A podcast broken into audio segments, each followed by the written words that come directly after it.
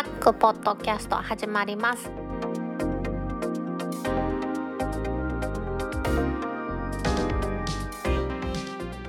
2020年10月9日タックポッドキャスト2第116回目の始まりです。この番組は天王寺アップルクラブの大道とコメントのコーナーからはタックメンバーの北尾姫とお届けします。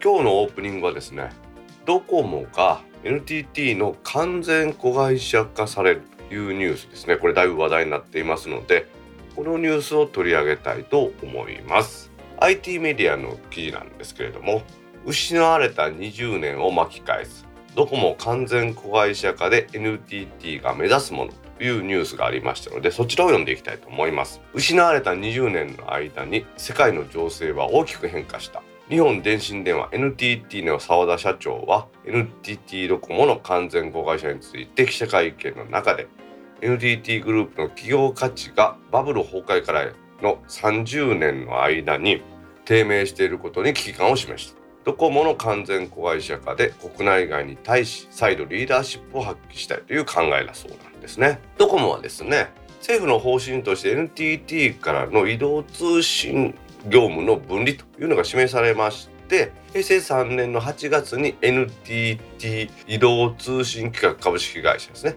この頃からドコモっていうふうに言ってたんですけれども平成5年の7月の分社化で NTT ドコモブランドというふうになるようになったというところですよね。まあ、これ澤田社長ですねいろいろとこの記者会見でおっしゃってるんですけれども、まあ、とりあえず言ってるのはですね現にドコモは3番手やと顧客数においてはやっぱドコモが巨大なんですけれどもサービスとか収益面でいくと KDDI やソフトバンクの後陣を排しているというふうに経営者たちはこう見ているということなんでしょうね。NTT はですねもともと電電公社からの民営化で NTT 法なんていう法律があってその縛りによってですねできてる会社ですからやっぱり東西 NTT に課せられた法律とかですね KDDI やソフトバンクは法制上の縛りがないいうのがやっぱ有利だというふうに言ってるんですけどもそれでそこでねそれを言い訳にしてですね収益が落ちたというのはダメだと。いうことで企業努力して収益を上げようというふうに言ってるみたいなんですね。私も全然知らなかったんですけども地域会社はちゃんと独立してやりなさいということで NTT 西日本と東日本分けられたので NTT のま、完全子会社が一体化したところにドコモが来るというのは NTT 法で問題あるのかなと思ったらですねこの今回のこの完全子会社化というのは今言いましたと NTT 法西と東分かれたとかああいう法制上の問題は全然ないそうでドコモ自体は3分の2ぐらいが NTT が持っててあとは違う株主が持ってたんですかねそうするとやっぱりモバイル回線と固定回線を融合したサービス提供の遅れが生じてますよと。まあ確かにそうですよね。ソフトバンクなんかソフトバンク光とかですね。いろんなことやってますからそういうことが提供できる状態になっていない。でまあもちろんちょろっと今話しましたように株主の問題もあって NTT 本体とドコモでは株主が異なりますからサービスによっては利益の相反というのも生まれますよね。優先と移動体というところで食い合いがしてるところなんかに関しては連携してやろうと思うと会議とかそういうことをやってですね時間をかけて議論していたということでそこも速やかになるということなんだろうなと言ってますよね。いや今でもですねトップシェアを誇ってるというふうにやってるのに、まあ、収益率がそんな気にしてたように見えなかった NTT が急にこんなことを言い出したというのはですねアメリカの GAFA ですね Google、Amazon、Facebook、Apple のこのビジネス領域というところにも NTT としてですね目を向けていきたいいうことなんでしょうね。確かにですね NTT っていうのはバブル崩壊昭和の時代っていうのは世界でも10本の指に入るぐらいの巨大企業でですねなんか NTT に入りたいとかって大学生とかみんな言ってたような企業イメージだったんですけれども世界の巨大企業みたいなところにね日本の会社も入ってましたけど NTT を含めてですねバブル崩壊後30年前から比べるとですね日本企業はそれ以上ほとんど伸びてないというふうになってたわけですね。そしてやっぱり研究開発とかそういうですね移動回線を育ったりするというところでもですね固定業務やってる NTT 本体はですね移動体でのドコモを助けるなというような議論もあったということですね。まあ国の方針に近いものがあったのかもしれないですよね。そういうふうなところでこっからはですね低廉で使いやすいサービスというものをドコモが目指していくということのようなんですよね。これってですよ先週お話ししました菅総理大臣が NTT にもっと下げろと言ってた話となんかちょっと相反するんですよね。NTT はこの低廉なサービスはやりませんと自分のところはきめ細やかなサービスができているので1ギガあたりなんぼというのだけでは諸外国のね会社とかと見比べられたら困りますと。そ見えない料金があるんですよというふうに言ってたんですが、まあ、値下げと完全子会社化というのは独立した話に見えるんですけれどもやっぱり完全子会社化することによって財務基盤が強化される。それは強いことだと思って結果的に値下げになるっていう可能性はやっぱあるんだと思うんですよね。国からまあいやいやいやいや言われてですよ。仕方なくね収益率を下げて値下げするというものではなくって財務基盤を整える。そのためにはもう NTT 本体の子会社化にしてもらうしかないなというところがあるのかなというふうに思ってるんですよね。ドコモがですね子会社されるにあたって5つのイノベーションということを発表してるんですが新技術やアイデアを取り入れて新たな価値を次々と生み出しますと。あらゆる年代から支持されるサービスと価格を提供します通信もサービスを期待を回るスピード感と品質を提供します。個人や法人のお客様から信頼される企業になります。新しいライフスタイルを提供し豊かな未来を快適します今言った話で5つなんですが4つ目に言いました個人や法人のお客様から信頼される企業になるというのをドコモは今は一番に挙げてるということで先般のですねやっぱりドコモ口座の件とかっていうのがあってですね信頼の回復やとかその保証ですね金銭的な損害の保証というのをやってですね再発を防止するということなんでしょうね。もともとですねこのドコモが NTT の子会社化するという話は出てたんでしょうけれどもやっぱりトリガーというのはねかっこよく言うたら GAFA がどうとかそんな言うてますけど値下げするための財務基盤をしっかり整えるということとドコモとしてですねドコモ口座の件もあってだいぶ企業として評判が悪いのでその手こ入れをするということがあるんじゃないかなと私は思ってるんですよね。もう1998年どこも上場してますけど完全公開者化するにあたって NTT は TOB ということで買い付けます公開買い付けしますね9月の30日から11月の16日までで買い付け総額は4兆3000億円ですからね。すごい大きなお金が動いて上場廃止されるということですね。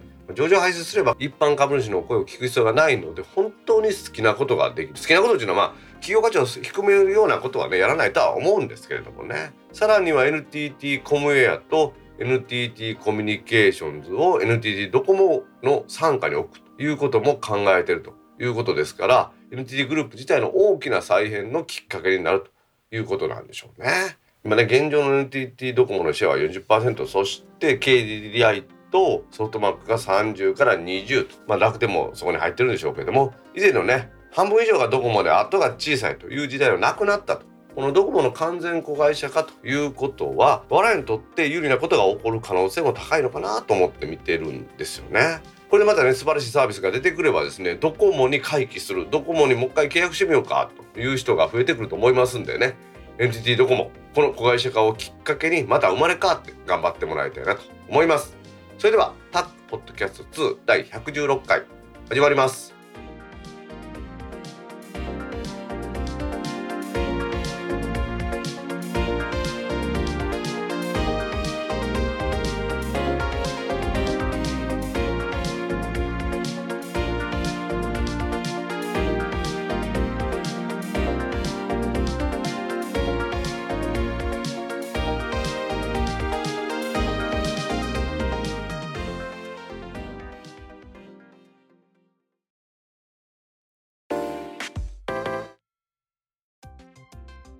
公式ツイッターアカウントでリツイートした記事を紹介します。と言いながら今日は秋の AGM 大阪についてまずはニュースの一番最初に取り上げたいと思います。前回6月にはですね、エイジも大阪リアルでの開催は新型コロナウイルスの感染拡大防止から難しいということで YouTube 配信して皆さんの好評を得ましたけれども秋のエイジも大阪もですね YouTube 配信で10月24日に開催するということで今計画をどんどん進めているところです。タックポッドキャストのリスナーの皆さんはですね AUGM 大阪というのはご存知の方も多いと思いますけれどももう一度ここでですね AUGM 大阪というものがどういうものかというお話を一旦させていただきたいと思います。AUGM とはですね Apple ユーザーグループミーティングのことで AGM 大阪というのは大阪でやっている Apple ユーザーグループミーティングだということなんですね。アップルは以前からですねユーザーグループというのを推奨していますが大阪で活動します今6つのユーザーグループが集まって AGM 大阪実行委員会というのを結成していますその6つのユーザーグループというのはマグネットこだわりさんのお部屋マクニオン ICUG タックそして UDLA この6つでやっています。のでそれぞれがスタッフを出してですねそして AGM 大阪という大きなイベントをやっています。この6月のですね新型コロナでオンラインでやるまではリアルの会場ですね。大阪電気通信大学や大阪工業大学。その他ですね大きな企業さんの会議室を借りたりしてだいたい一般参加者が100名ぐらい。ベンダーさんが20人ぐらい。我々スタッフも同じく十数人ぐらいでみんなでですね12030人集まるような大きなイベントをやっています。そして今年の6月10月オンラインでやってるということなんですね。そういうの AJ も大阪ですが今回の参加ベンダーゲストさんは順不同ですけどベルキンさんにアドビさんそして TRA さん cheero ブランドで有名ですね。あとは新たに今回初めて来てくれますアイゾトープジャパンさんそしてパラレルスさん X ライト社さんに松葉製作さん。大阪のエレコム株式会社に電通大の魚井先生のお話が聞けるということなんですね。まあ、何度も申し上げてますけれども今回も前回に引き続きまして新型コロナウイルス感染拡大防止の観点からオンラインで実施する予定なんですね。今のところ10月24日の11時から開催しまして最終的には17時半に終わろうと思ってます。夕方の5時半ですね。見ている皆さんもですねこれ11時から始めてそのままお昼ご飯の時間がないと困ると思いますんでですね12時から13時は休憩時間として1時間とってます。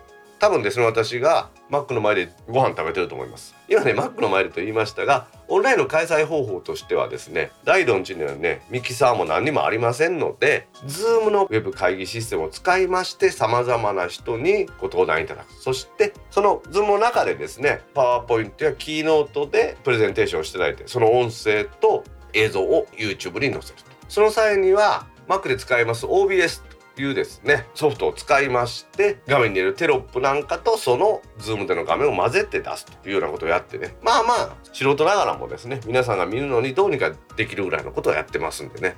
皆さん見てもらいたいと思いますね。もう一度皆さんに今回参加したベンダーさん紹介しますね。さっきより詳しくと。ベルキンさんですね。かなり品質の高い充電ケーブルだとかですね。そういうアクセサリー系の会社さんです。今回もファイベルキンということで様々な商品を紹介してくれます。前回はね Wi-Fi ルーターのすごいの紹介してくれましたね。次にアイゾトープジャパンさん。これは私が使ってます。このね配信にも使ってます。RX7 なんていう音に対するいろんなことをやるソフトウェアを作られてる会社ですね。そして TRA さん。 cheero ブランドで有名です。これ社長東社長今回も出てくれます。 X-Rite 社さん。今回はですねもう題名を決まってます。DNG カメラプロファイルの使い方ということで色をですねしっかりと綺麗に補正することによって見やすいプレゼンなんかをやりましょうというお話だと聞いてます。そして大阪電通大の魚井先生新しい iPhone が発表されるはずですのでそのお話をしてくれます。と大阪のエレコムさん広島府中の松葉製作所さん。松葉製作所さんは木製の iPhone ケースの作成を生中継してくれるそうです。そして我らが中尾さんのアドビ株式会社さん最近名前変わりましたね。今回大阪勢は TRA さん。とエレコムさんどちらもね大阪の会社出てくれますんでね。私はとても楽しみにしています。ということで皆さん10月24日はエジム大阪オンラインでの開催です。皆さんぜひ YouTube チャンネルを見てください。2020年9月29日6時18分にリツイートした記事です。モネマース向け API を提供するマーケットプレイス公開。天気や地図データ決済など C ネットジャパンからの記事です。モネテクノロジーは9月の28日に企業や自治体などによるマース提供の支援を目的にマースシステム開発に活用できる天気、観光、地図情報などの様々なデータやオンデマンドバスのシステム、決済システムなどを API 提供するモネマーケットプレイスを提供開始しました。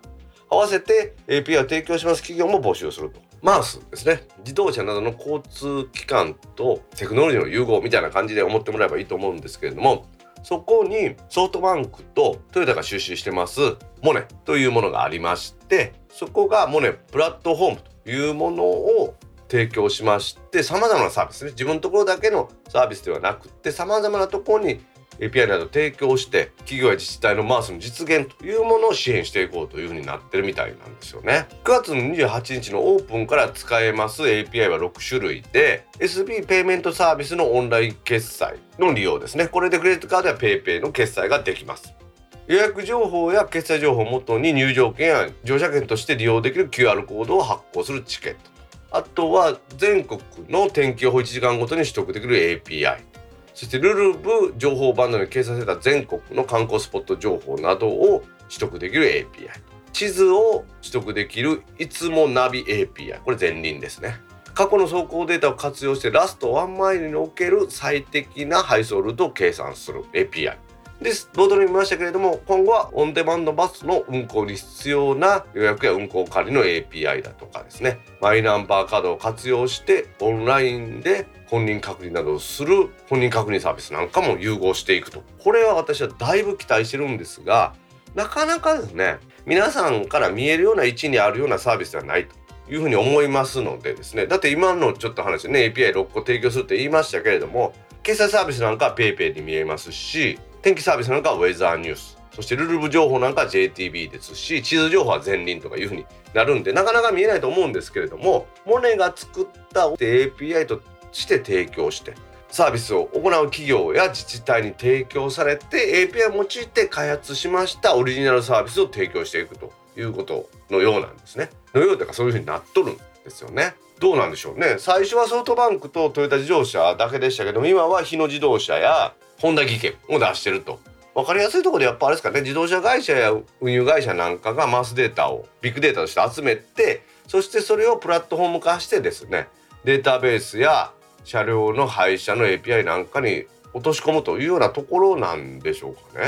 私がねだいぶね面白いなと思ってるのはこのオンデマンドバスっていうやつなんですよね。すでにこのオンデマンドバスというものはモネが実験してやってるんですけれどもオンデマンドというぐらいですからね。利用者の需要に合わせて配車を行うということだと思いますので今後は乗車するバス停や日時そして人数を指定して利用するということを想定したモネの API を使ってやっていくんだろうなと思うんですね。やっぱり電話で予約するっていうのも普通なんですけれどもさらにはスマホとかですよ。あとはバス停のところにですね操作できる端末を置いておいてやるんだろうなと私は思ってるんですよね。コミュニティバスとかですねそういう高齢者向けのサービスっていうのは今一生懸命やってますけれどもやっぱりね小さな車でオンデマンドで提供するという方が安上がりですしそのサービスを継続していくことは可能だと思うんですよね。大きな路線バスで定期便で出すということをやるとそれだけ採算性が低い。いう風になってしまうとバスの路線が廃止になってしまいますからね。そういう意味ではこのオンデマンドバスをやるのが自分のところで開発しなくていいというのはこれだいぶ強いと思いますよね。ソフトバンクはそのシステムそしてトヨタ自動車は車両を提供するということでみんながウィンウィンになるようなサービスなんだろうなというふうに思っています。このマースというものですね。いろんなところで今話題になっています。我々の生活様式も変わっていく。そうするとこの交通機関の量も変わっていくということですのでもうね頑張ってもらいたいなと思います。2020年10月3日14時50分にリツイートした記事です。楽天モバイルの 5G は超限定的。3キャリアにどこまで対抗できるか。IT メディアからの記事です。楽天モバイルはこの9月の30日に 5G のサービスを開始しました。もともとですね楽天モバイルは本格参入直後の6月に 5G を消化するというふうに言ってたんですけれども新型コロナの影響でインドで実験ができへんとかっていうですねことを言うて延期してました。約3ヶ月遅れてスタートしましたけれどもここで新しい料金プランを打ち出してきましてですね結構話題になっているようですのでアイデメディアのニュースからねちょっとお話していきたいと思います。三木田の社長の発表によるとですね分かりやすく言うと 4G に加えて 5G がタダで使えるというふうに言い切られたようなんですよね。5G 用の料金プランのアンリミット V って読むんですかね。5って読むんですかね。多分 V だと思うんですけども。新しいこのアンリミットプランをですね4月に行いましたアンリミットプランが2980円で自社のデータ通信であればデータ無制限。楽天の電波が使えない au のエリアだと月5ギガまで使えますよ。ここにですねポンと 5G を載せてきました。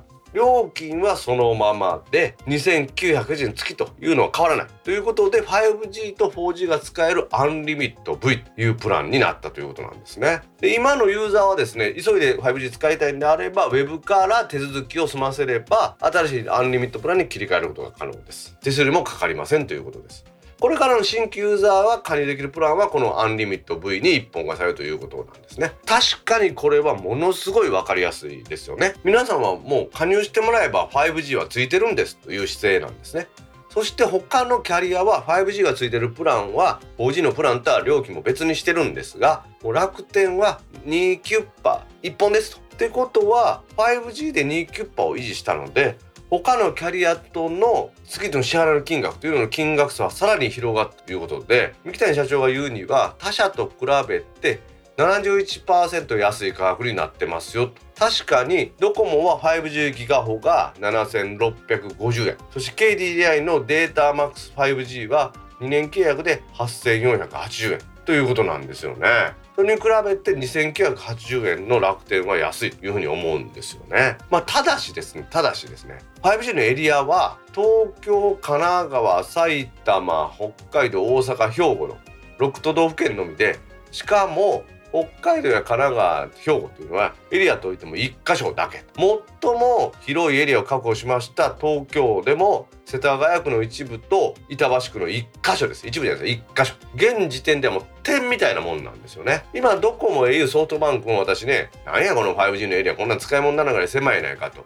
いうふうに言ってますけれどもそれよりも極めて狭いエリアですので 5G が使うことが可能な料金プランですが現実的に 5G を使えるところはほぼほぼないんじゃないかなと経理でソフトバンクも最終的には 5G の基地局は5万局予定しているそうなんですけれども楽天モバイルは現時点で 4G の基地局もそんなにないということですのでどうなるんでしょうね。しかもね楽天が与えられている帯域が狭いので 5G がですね有効的に使おうと思う帯域幅を使うと 4G の帯域幅を狭めないとダメだということなんでここには課題があるのかなというふうに思ってるんですよね。まあ、ただ明るい話題もあります。5G のサービスの開始に合わせまして新しい対応端末を出しました。サブ6とミリ波両方に対応してます楽天ビッグですね。ミニからビッグということでまあちょっと面白いなと思うんですけれども。でこの楽天ビッグはですねスナップドラゴンの 765G を採用したミドルレンジモデルで6万9800円ということでそんなに高くはないということなんでいいんじゃないかなというふうに思ってますね。で既存のもあります。シャープの端末も 5G に対応するということですが、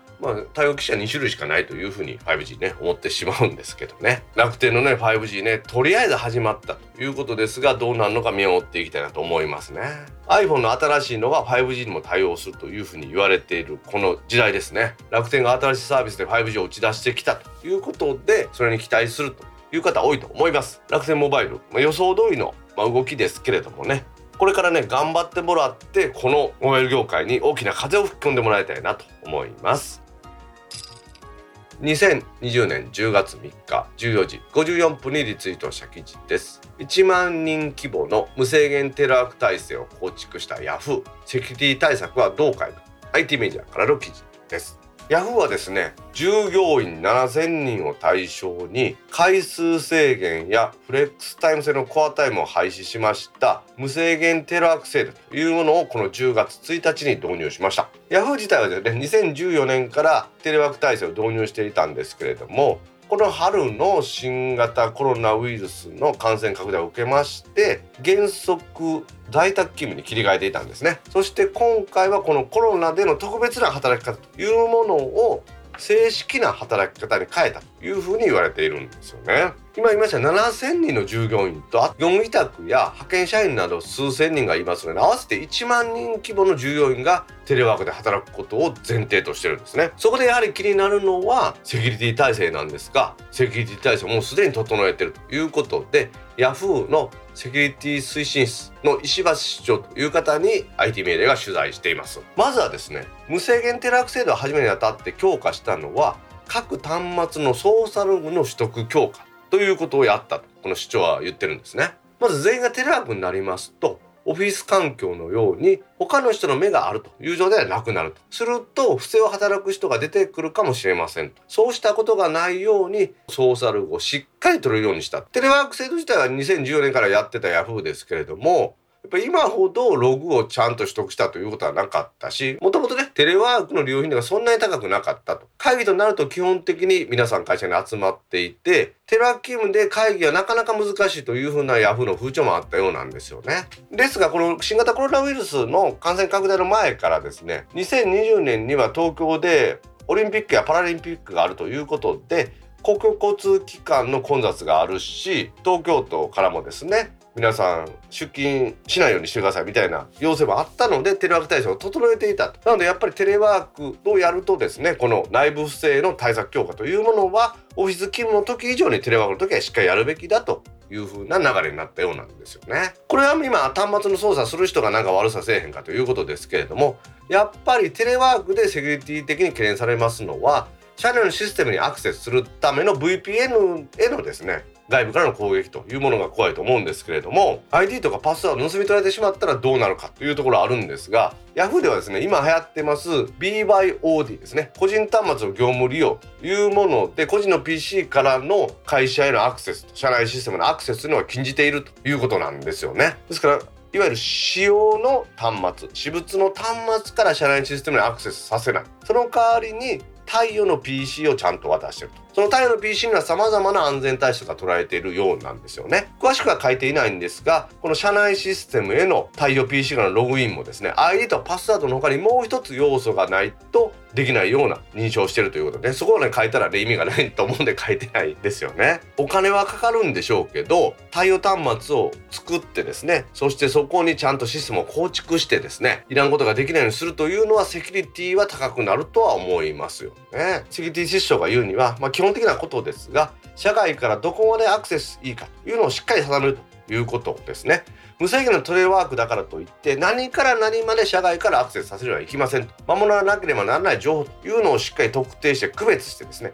それ以外はある程度のリスクを許容して業務の利便性を上げていくことが大事だというふうに言ってるんですよね。さらには社員それぞれの意識も大切で Yahoo ではですね働ける場所を自宅に限っているわけではないということでカフェやコワーキングスペースで仕事をしてもいいしかし扱う情報の機密度が高いということをやるなら周りの目を気にしてやることが必要ですよということでそういうこともねしっかり教育して皆さんの意識を高くしてやってると。このテレワーク体制でクラウドストレージは BOX を使っていてコミュニケーションツールは Slack そしてウェブ会議は Zoom と。結構ですね我々が普通に使ってるようなものでやってるんだっていうの分かりましたのでそういう意味では Yahoo というような最先端の会社がいわゆる一般的に提供されるツールを使ってそして意外とですね単純な仕組みといいますかしっかりと情報を分けること。あとは太陽の PC でアクセスさせること。などによってテレワークというのを確立しているというのがよく分かりました。特別なことをしなくてもですね意外と今までの技術でテレワークというのはできるんだというのは分かりましたのでねヤフーのテレワークの1万人体制素晴らしいことだと思います。社会の働き方が変わっていく最先端のことなんだなと思います。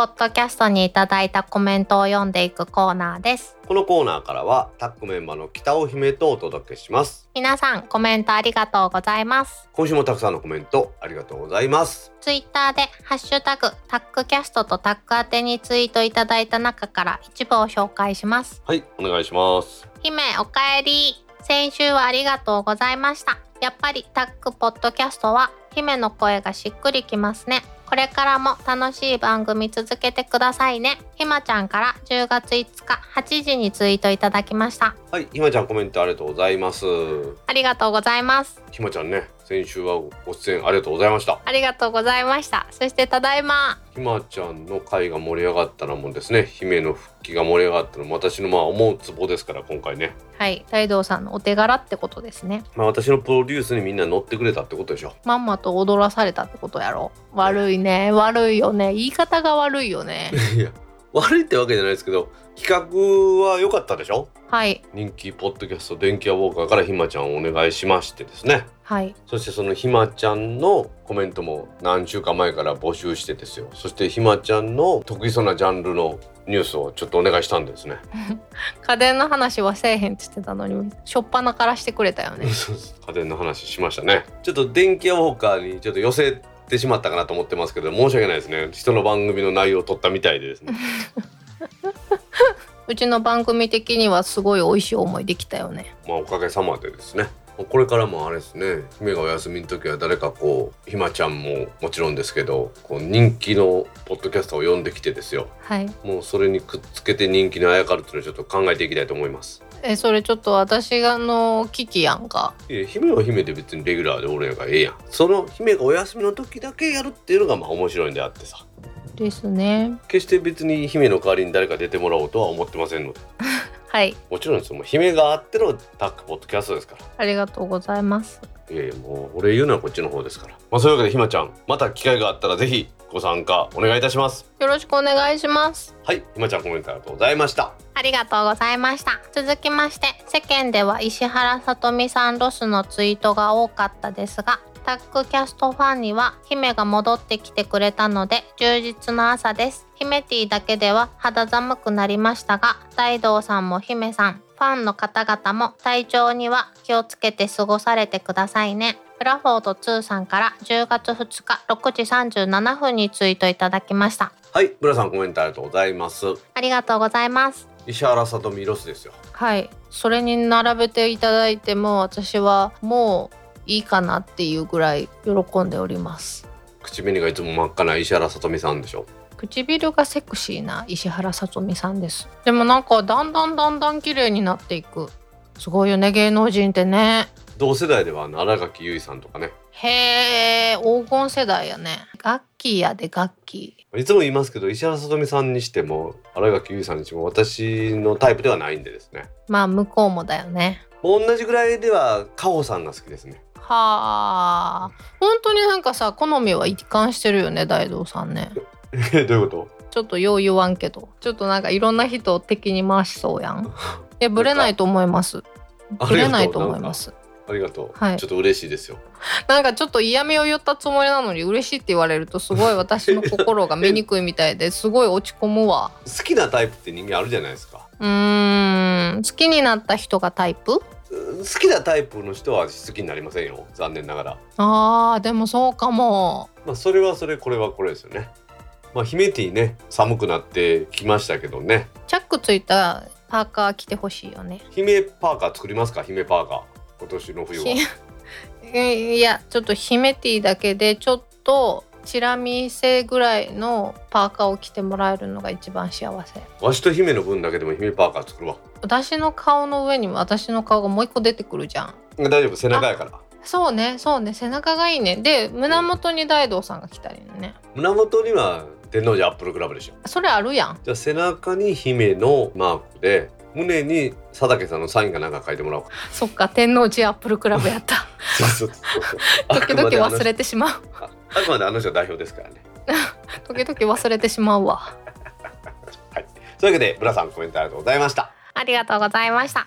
続きまして姫復活。心なしか声が明るくなっていると感じるのはお休みのおかげでしょうか。ひろふわさんから10月2日7時26分にツイートいただきました。はいひろさんコメントありがとうございます。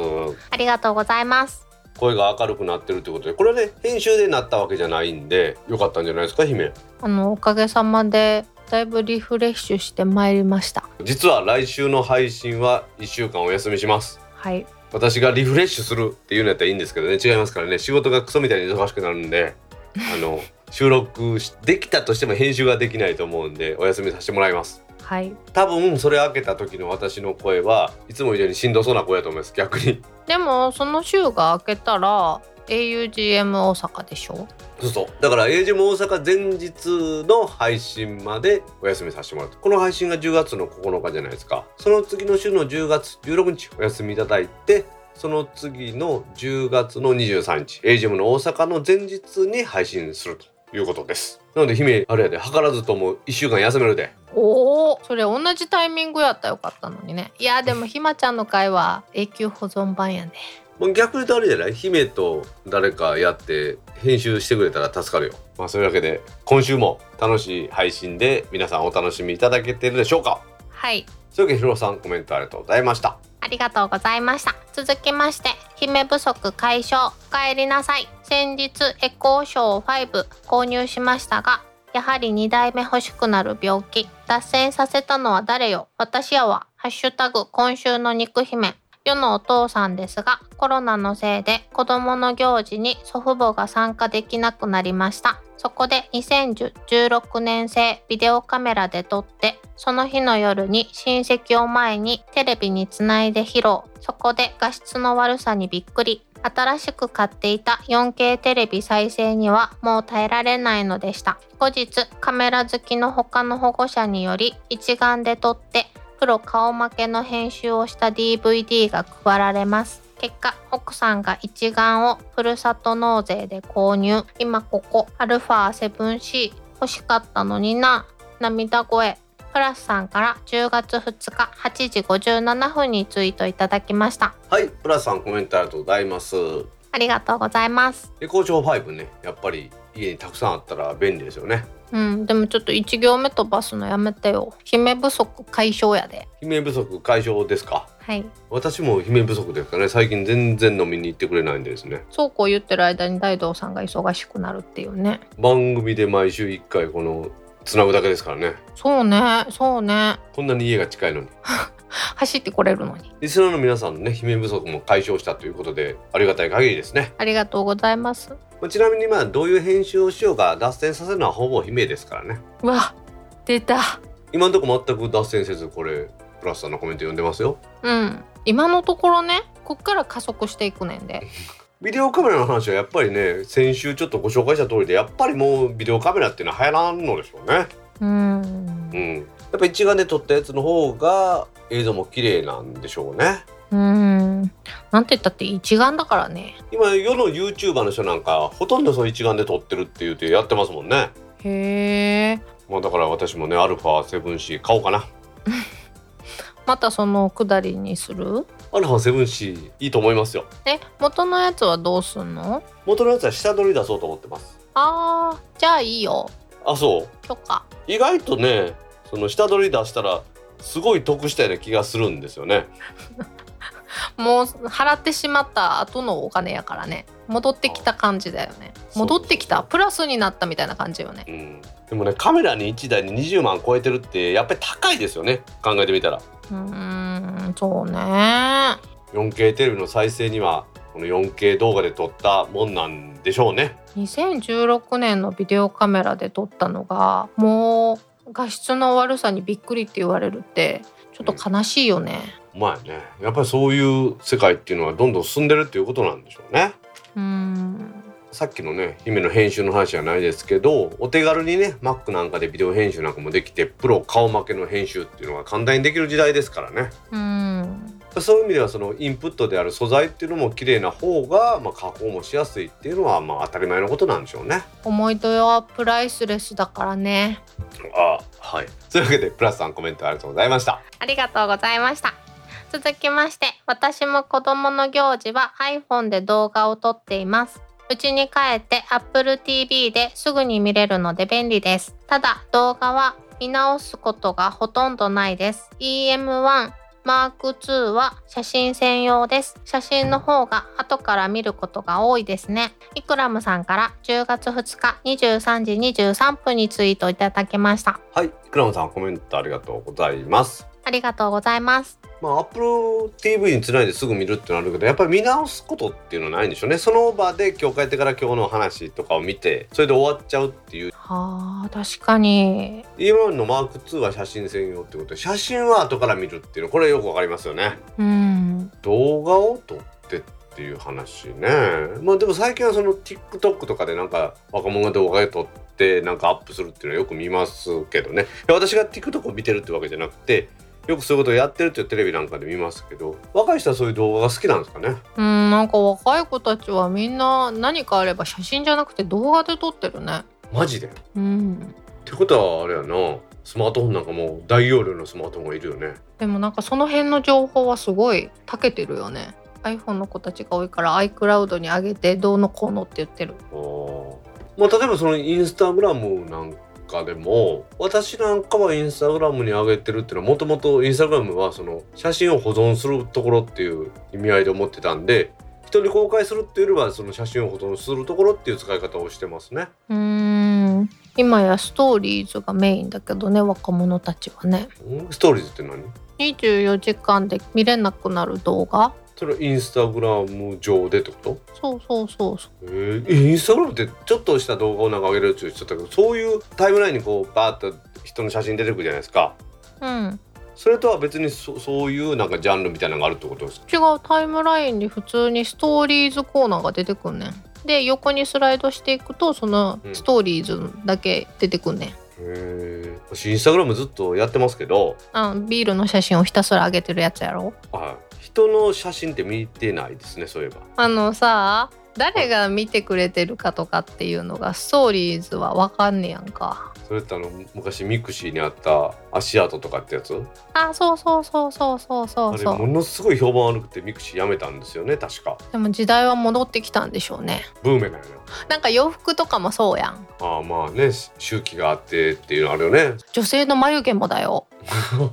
あのバブルの頃の太いやつはみんなしてないな。え違うで。今太眉安室ちゃん世代はすごい細眉やったやん。ああ細眉やった細眉やった。でその後なんか自然な形になったんだけど、うん。去年か一昨年ぐらいに昭和な服とかがは流行って流行ったその時になんか大阪ピタパのあの CM やってはるなんかなんとか立花さんっておるやん、うん、堺かなんかの高校生のダンス部かなんかがやったやつでめっちゃ流行ったやつがあるでしょ？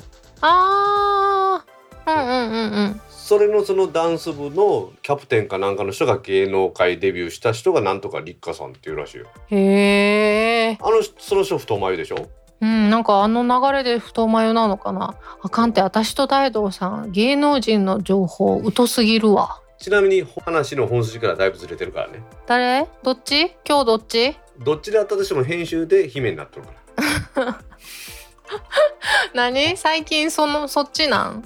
そうですね。まあ皆さんのリスナーさんのご期待に応えるっていうのが私の仕事なんで。でも見見るからに悪役は大道さんじゃん。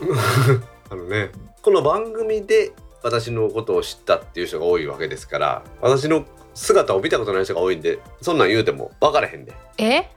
ええじゃなくてえじゃなくて。えっと頭はツルツルでサングラスかけて全身黒くて赤赤いネクタイをして赤いアタッシュケースを持っています。ほら想像できたでしょ？できました。やばいやん。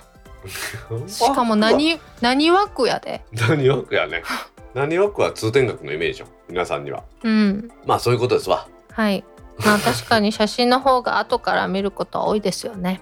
そうですね、いくらもさんのおっしゃる通りだと思います、はい。はい。そういうわけでいくらもさんコメントありがとうございましたありがとうございました。続きまして、ちゃんちゃんこが市松模様なのは二石太郎の方だったりします。ミツウィットさんから9月30日19時16分にツイートいただきました。はい三井さんコメントありがとうございますありがとうございます。そうなんですよちゃんちゃんこが市松模様なのは鬼太郎じゃなくて二石太郎なんですねえ、じゃあ本物の鬼太郎は？本物の鬼太郎はストライプというかボーダーのちゃんちゃんこなんですよはあ、横だ。そうでしょ？ちなみに完全にこんなんうろ覚えでしたんで私イメージで市松模様やと思ったんですけどうん。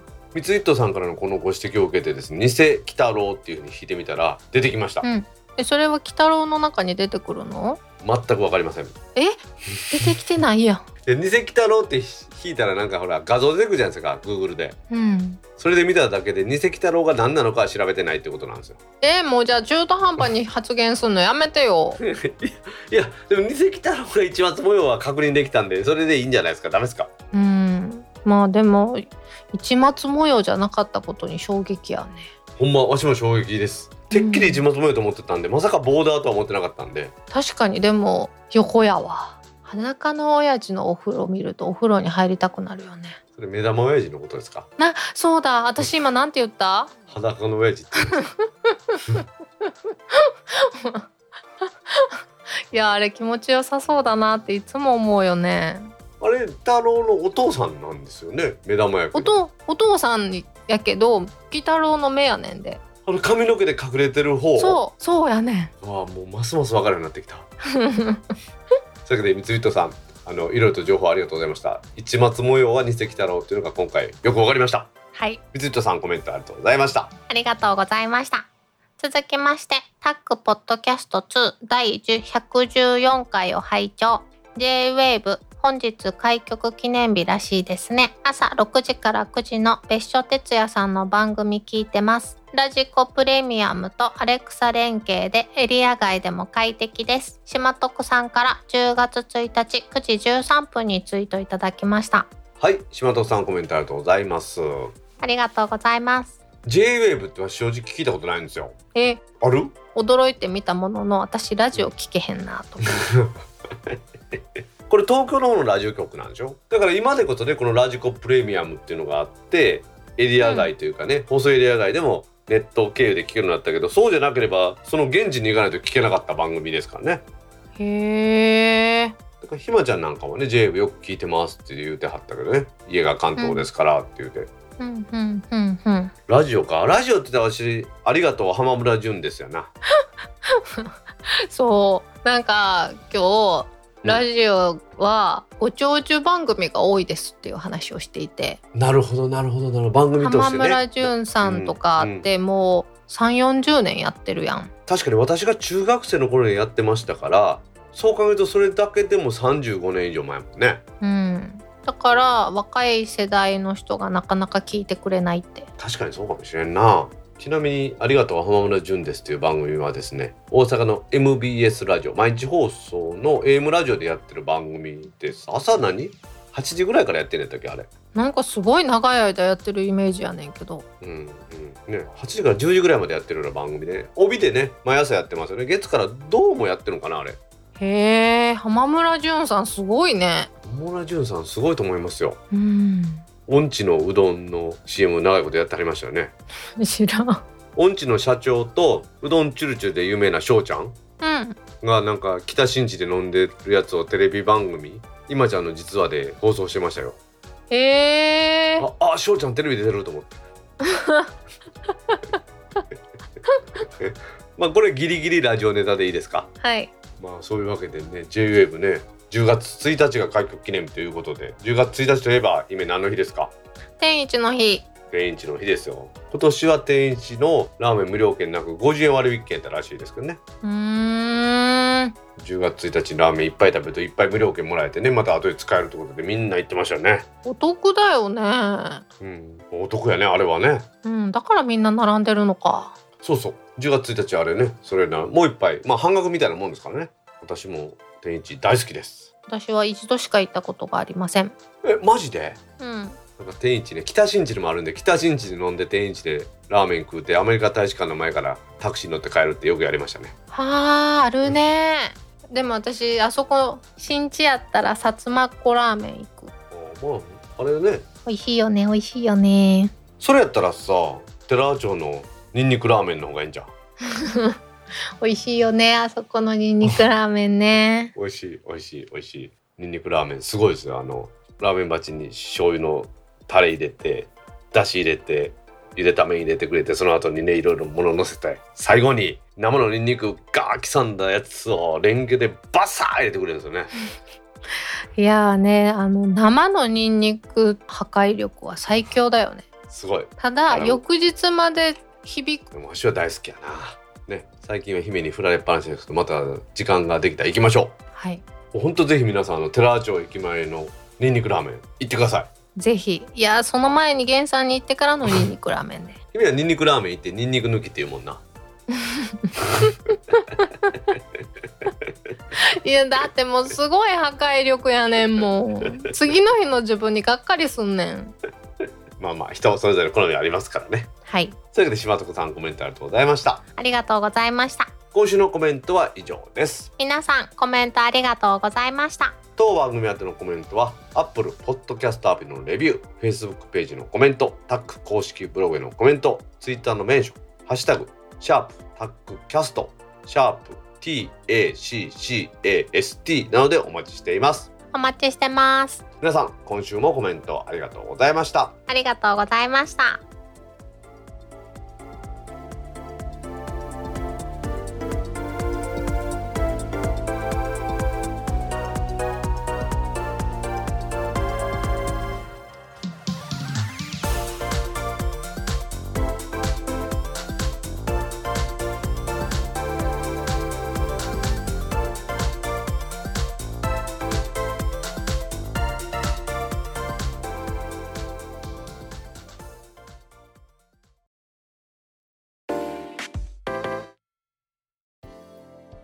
タックポッドキャスト2第116回もエンディングを迎えました。はーい。今週はですね秋の AGM 大阪 YouTube 配信で10月の24日に開催しますというお話をしたいと思います。AUGM AUGM よ待ってました。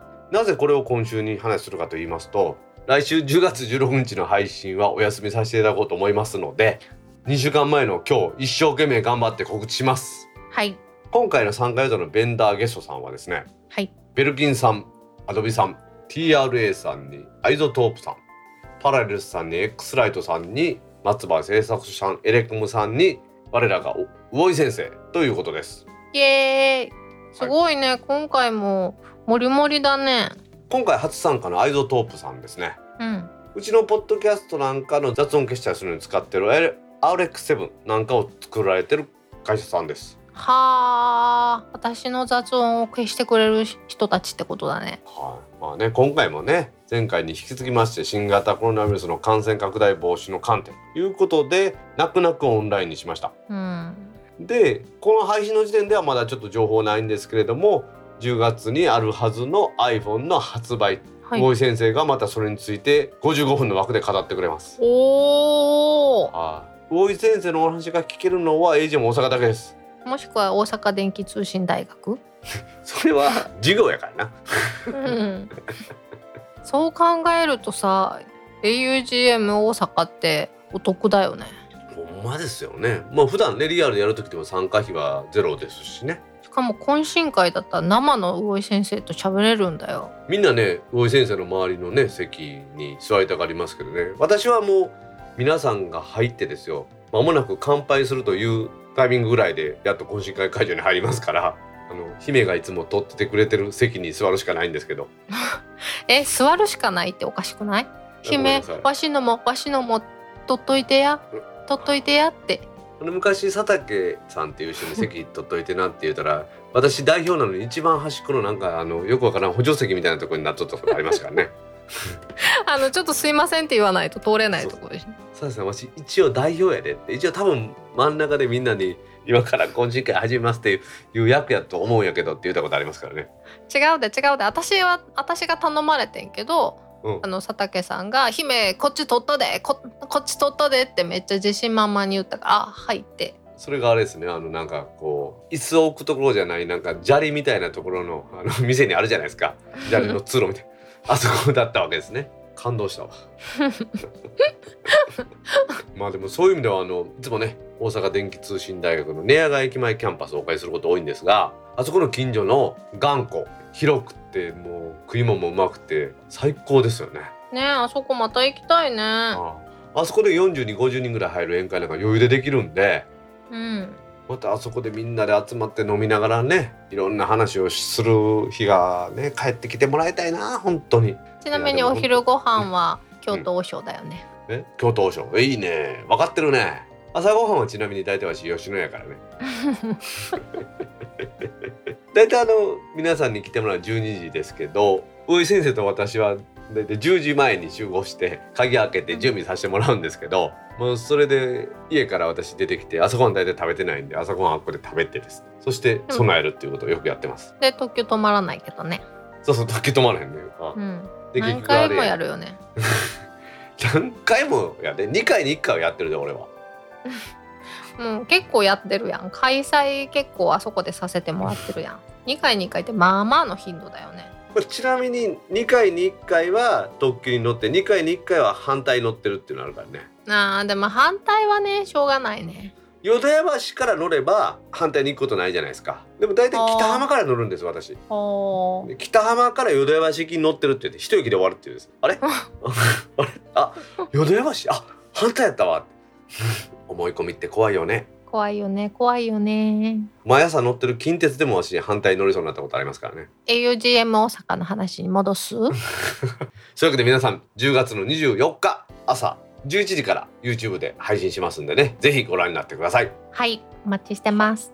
ではではエンディングその2いきます。はい。大阪府の少人数利用飲食店応援キャンペーンが10月の8日に開始されました。はい。GoTo イートと併用可能だっていうことで大阪府は新型コロナウイルス感染拡大防止のために新しい生活様式に基づいた少人数での飲食店利用というのを進めてます。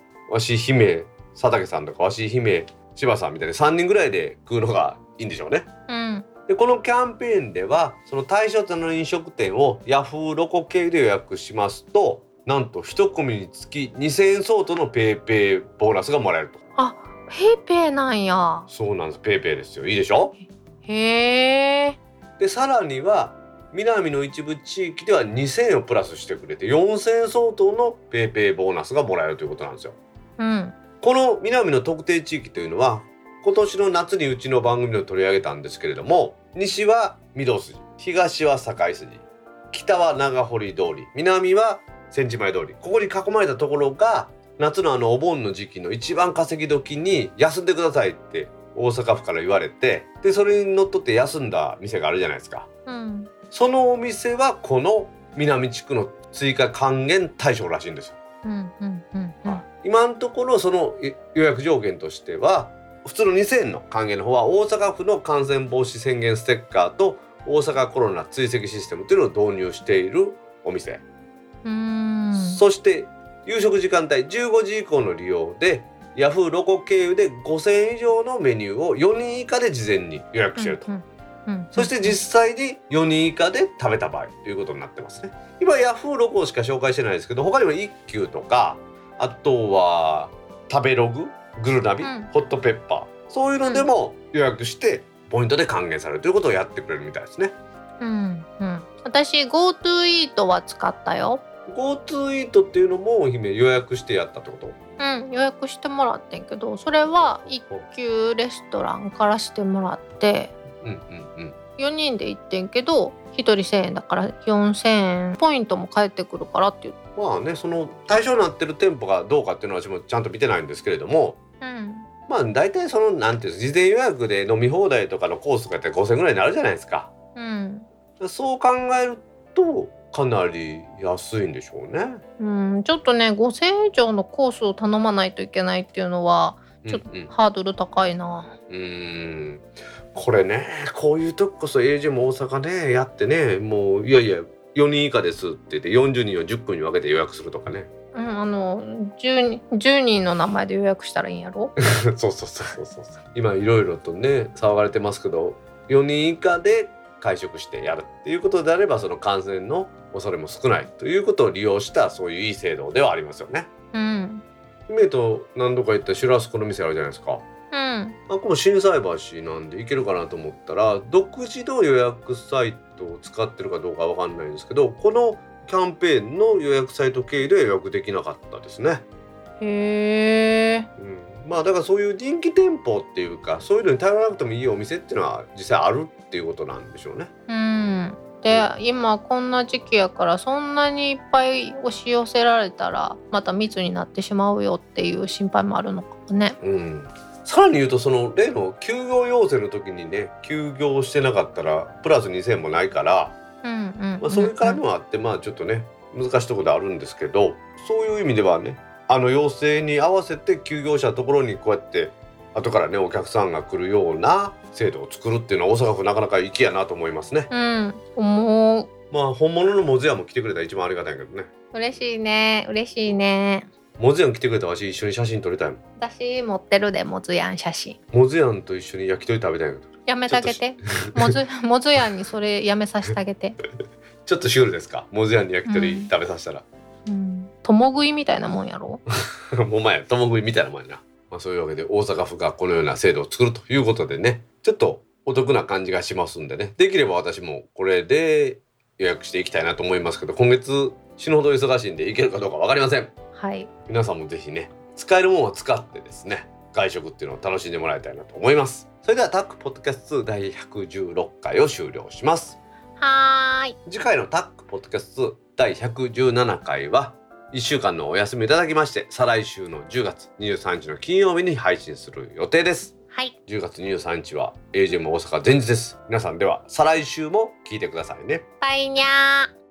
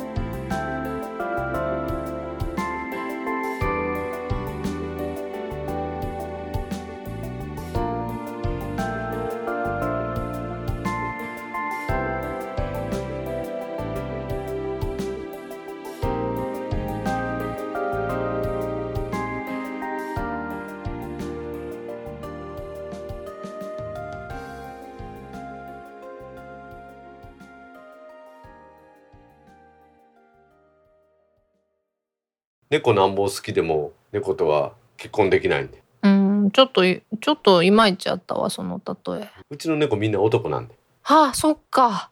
たまないけどね。えその情報はいらんわ。あ あそうですか。まあまあ虚勢した方が長生きするっていうんで虚勢してますから。そうなのかな